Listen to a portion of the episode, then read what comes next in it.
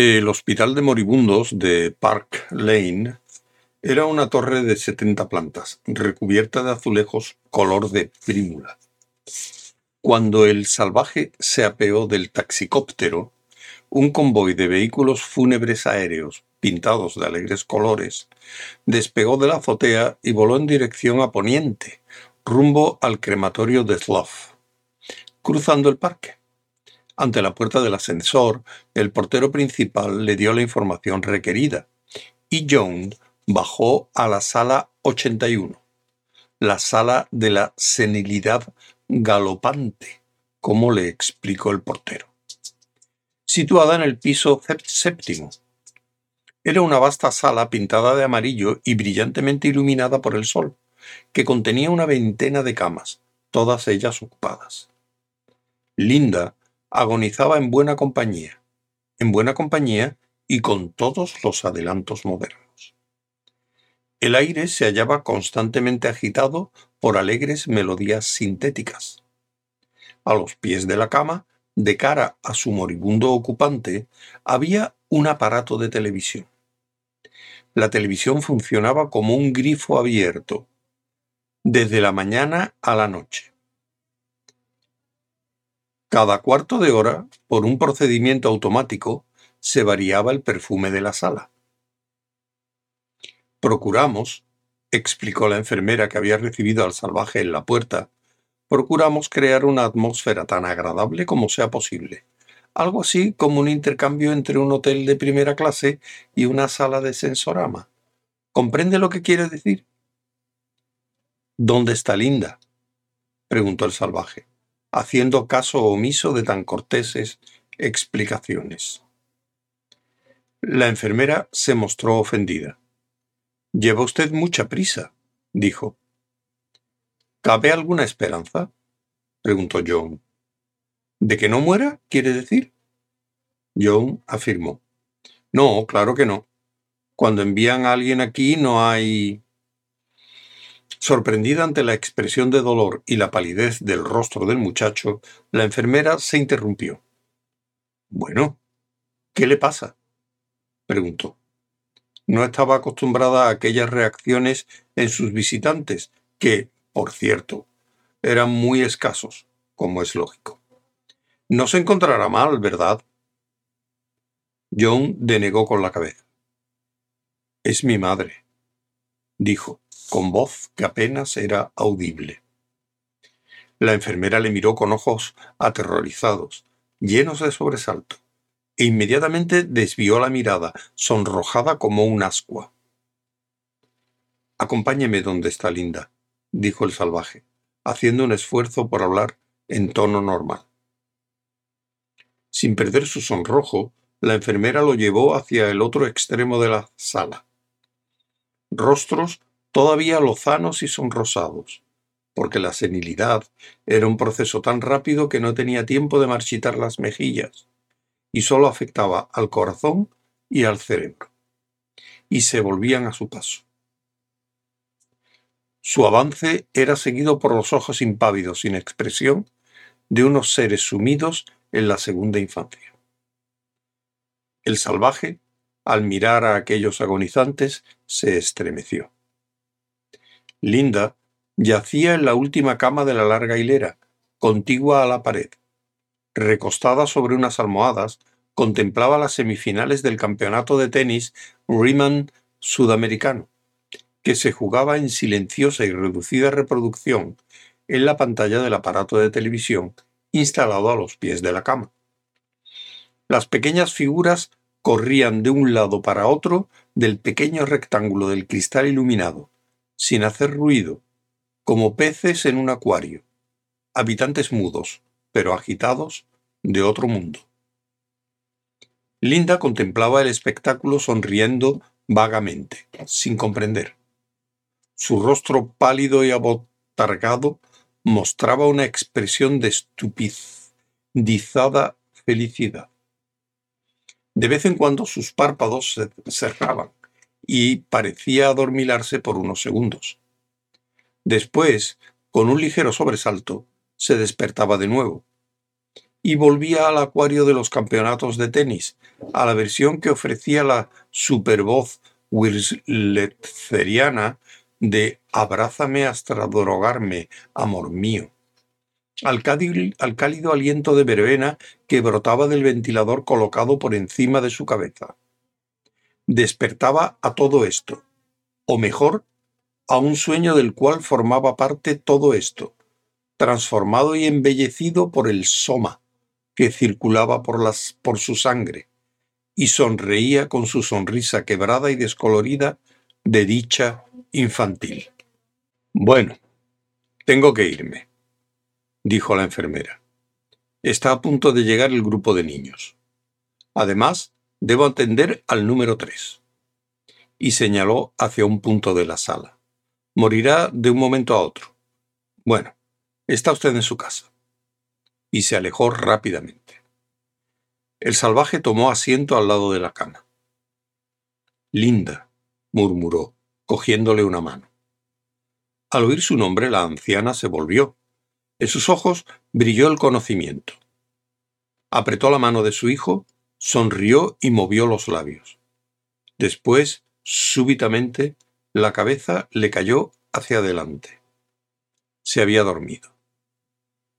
John permaneció a su lado, mirándola, buscando a través de aquella piel envejecida y encontrándola, aquella cara joven, radiante, que se asomaba sobre su niñez en mal país, recordando, y John cerró los ojos, su voz, sus movimientos, todos los acontecimientos de su vida en común. ¡Arre! ¡Estreptococos! ¡A Bunbury! Qué bien cantaba su madre. Y aquellos versos infantiles, cuán mágicos y misteriosos se le antojaban. Vitamina A, vitamina B, vitamina C. La grasa está en el hígado y el bacalao en el mar. Recordando aquellas palabras y la voz de Linda al pronunciarlas, las lágrimas acudían a los ojos de John. Después, las lecciones de lectura. El crío está en el frasco. El gato duerme y las instrucciones elementales para obreros beta en el almacén de embriones. Y las largas veladas ante el fuego o, en verano, en la azotea de la casita, cuando ella le contaba aquella historia sobre el otro lugar, fuera de la reserva. Aquel hermosísimo otro lugar cuyo recuerdo, como el de un cielo, de un paraíso de bondad y de belleza, John conservaba todavía intacto, inmune al contacto de la realidad de aquel Londres real, de aquellos hombres civilizados de carne y hueso. El súbito sonido de unas voces agudas le indujo a abrir los ojos y, después de secarse rápidamente las lágrimas, miró a su alrededor. Vio entrar en la sala lo que parecía un río interminable de mellizos idénticos de ocho años de edad. Iban acercándose mellizo tras mellizo como en una pesadilla. Sus rostros, su rostro repetido, porque entre todos solo tenían uno, miraban con expresión de perro falderillo, todo orificio de nariz y ojos saltones y descoloridos. El uniforme de los niños era caqui. Todos iban con la boca abierta. Entraron chillando y charlando por los codos. En un momento la sala quedó llena de ellos. Hormigueaban entre las camas, trepaban por ellas, pasaban por debajo de las mismas a gatas, miraban la televisión o hacían muecas a los pacientes. Linda los asombró y casi los asustó. Un grupo de chiquillos se formó a los pies de su cama, mirando con curiosidad estúpida y atemorizada de animales súbitamente enfrentados con lo desconocido. Oh, mirad, mirad. Hablaban en voz muy alta, asustados. ¿Qué le pasa? ¿Por qué está tan gorda? Nunca hasta entonces habían visto una cara como la de Linda. Nunca habían visto más que caras juveniles y piel tersa, y cuerpos esbeltos y erguidos. Todos aquellos sexagenarios moribundos tenían el aspecto de jovencitas. A los cuarenta y cuatro años, Linda parecía por contraste un monstruo de senilidad flácida y deformada. Es horrible, susurraban los pequeños espectadores. Mirad qué dientes. De pronto, de debajo de la cama surgió un mellizo de cara de torta, entre la silla de John y la pared, y empezó a mirar de cerca la cara de Linda, sumida en el sueño. Vaya, empezó. Pero su fase, su frase, acabó prematuramente en un chillido. El salvaje lo había agarrado por el cuello, lo había levantado por encima de la silla y con un buen sopapo en las orejas lo había despedido lejos, aullando. Sus gritos atrajeron a la enfermera jefe, que acudió corriendo. ¿Qué le ha hecho usted? preguntó enfurecida. No permitiré que pegue a los niños. Pues entonces, apártelos de esta cama. La voz del salvaje temblaba de indignación. ¿Qué vienen a hacer esos mocosos aquí? Es vergonzoso. ¿Vergonzoso? ¿Qué quiere decir? Así les condicionamos ante la muerte, y le advierto, prosiguió amenazadoramente, que si vuelve usted a poner obstáculos a su condicionamiento, lo haré echar por los porteros. El salvaje se levantó y avanzó dos pasos hacia ella.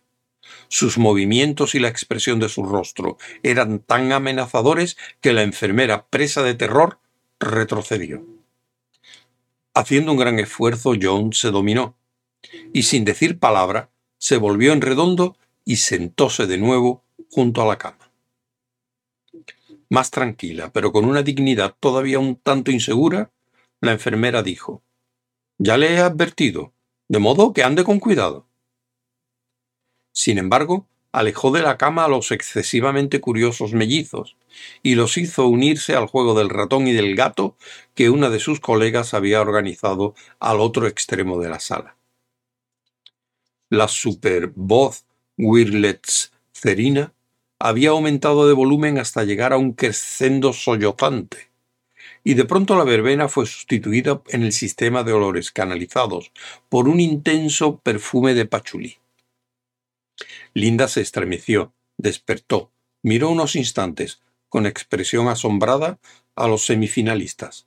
Levantó el rostro, el rostro, para olfatear una o dos veces el nuevo perfume que llenaba el aire y de pronto sonrió, con una sonrisa de éxtasis infantil. Popé, murmuró y cerró los ojos. Oh, cuánto me gusta, cuánto me gusta. Suspiró y se recostó de nuevo en las almohadas. Pero, Linda, imploró el salvaje, ¿no me reconoces? John sintió una leve presión de la mano en respuesta a la suya. Las lágrimas asomaron a sus ojos. Se inclinó y la besó. Los labios de Linda se movieron. Popé, susurró de nuevo y John sintió como si le hubiesen arrojado a la cara una paletada de basura. La ira hirvió súbitamente en él. Frustrado por segunda vez, la pasión de su dolor había encontrado otra salida, se había transformado en una pasión de furor agónico. Soy John, gritó, soy John. Y en la furia dolorida llegó a cogerla por los hombros y a sacudirla. Lentamente los ojos de Linda se abrieron y le vio. Le vio. John. Pero situó aquel rostro real, aquellas manos reales y violentas, en un mundo imaginario, entre los equivalentes íntimos y privados del Pachulí y de la Superwurlitzer, entre los recuerdos transfigurados y las sensaciones extrañamente traspuestas que constituían el universo de su sueño. Sabía que era John, su hijo, pero le veía como un intruso en el mal país paradisíaco donde ella pasaba sus vacaciones de Soma con Popé. John estaba enojado porque quería a Popé, la sacudía de aquella manera porque Popé estaba en la cama con él, como si en ello hubiese algo malo, como si no lo hiciera lo mismo todo el mundo civilizado. Todo el mundo pertenece a la voz de Linda murió súbitamente, convirtiéndose en un ronquido casi inaudible. La boca se le abrió y Linda hizo un esfuerzo desesperado para llenar de aire sus pulmones. Pero era como si hubiese olvidado la técnica de la respiración. Intentó gritar y no brotó sonido alguno de sus labios. Solo el terror impreso en sus ojos abiertos revelaba el grado de su sufrimiento. Se llevó las manos a la garganta y después clavó las uñas en el aire. Aquel aire que ya no podía respirar. Aquel aire que, para ella, había cesado de existir. El salvaje se hallaba de pie y se inclinó hacia ella. ¿Qué te pasa, linda? ¿Qué tienes? Su voz tenía un tono de imploración, como si John pudiera ser tranquilizado. La mirada que Linda le lanzó aparecía cargada de un terror indecible, de terror, y, así se lo pareció a él, de reproche. Linda intentó incorporarse en la cama, pero cayó sobre las almohadas. Su rostro se deformó horriblemente y sus labios cobraron un intenso color azul. El salvaje se volvió y corrió al otro extremo de la sala. ¡Deprisa! ¡Deprisa! gritó. ¡Deprisa! De pie en el centro del ruedo de mellizos que jugaban al ratón y al gato, la enfermera jefe se volvió. El primer impulso de asombro cedió lugar inmediatamente a la desaprobación. No grite, piense en estos niños, dijo, frunciendo el ceño. Podría descondicionarles. Pero, ¿qué hace?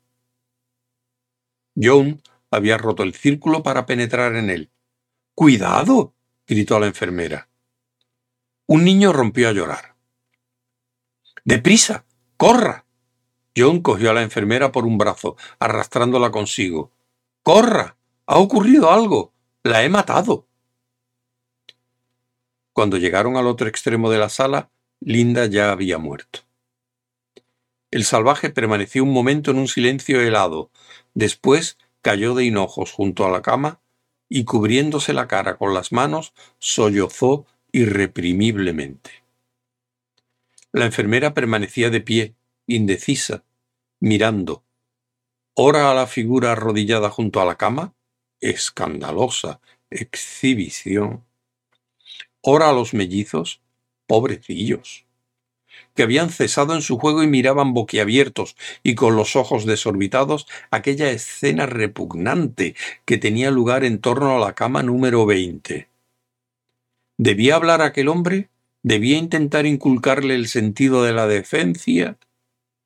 Debía recordarle dónde se encontraba y el daño que podía causar a aquellos pobres inocentes. Destruir su condicionamiento ante la muerte con aquella explosión asquerosa de dolor, como si la muerte fuese algo horrible, como si alguien pudiera llegar a importar tanto. Ello podía inculcar a aquellos chiquillos ideas desastrosas sobre la muerte, podía trastornarles e inducirles a reaccionar en forma enteramente errónea, horriblemente antisocial. La enfermera, avanzando un paso, tocó a John en el hombro. No puede reportarse, le dijo en voz baja, airada. Pero Mirando a su alrededor, vio que media docena de mellizos se habían levantado ya y se acercaban a ellos. La enfermera salió apresuradamente al paso de sus alumnos en peligro. Vamos, ¿quién quiere una barrita de chocolate? preguntó en voz alta y alegre. Yo. gritó a coro todo el grupo Bokanovsky. La cámara número 20 había sido olvidada. Oh Dios mío, Dios mío, Dios mío, repetía el salvaje para sí, una y otra vez. En el caos del dolor y del remordimiento que llenaban su mente eran las únicas palabras que lograba articular. Dios mío, susurró. Dios. Pero, ¿qué dice? preguntó muy cerca una voz clara y aguda entre los murmullos de la super Wurlitzer. El salvaje se sobresoltó violentamente y, descubriendo su rostro, miró a su alrededor. Cinco mellizos kaki, cada uno con una larga barrita de chocolate en la mano derecha, sus cinco rostros idénticos embadurnados de chocolate, formaban círculo a su alrededor, mirándole con ojos saltones y perrunos. Las miradas de los cinco mellizos coincidieron con la de John, y los cinco sonrieron simultáneamente. Uno de ellos señaló la cama con su barrita de chocolate. ¿Está muerta? preguntó. El salvaje los miró un momento en silencio. Después, en silencio, se levantó. Y, en silencio, se dirigió lentamente hacia la puerta. ¿Está muerta? repitió el mellizo, curioso, trotando a su lado. El salvaje lo miró y sin decir palabra lo apartó de sí de un empujón. El mellizo cayó al suelo e inmediatamente empezó a chillar. El salvaje ni siquiera se volvió.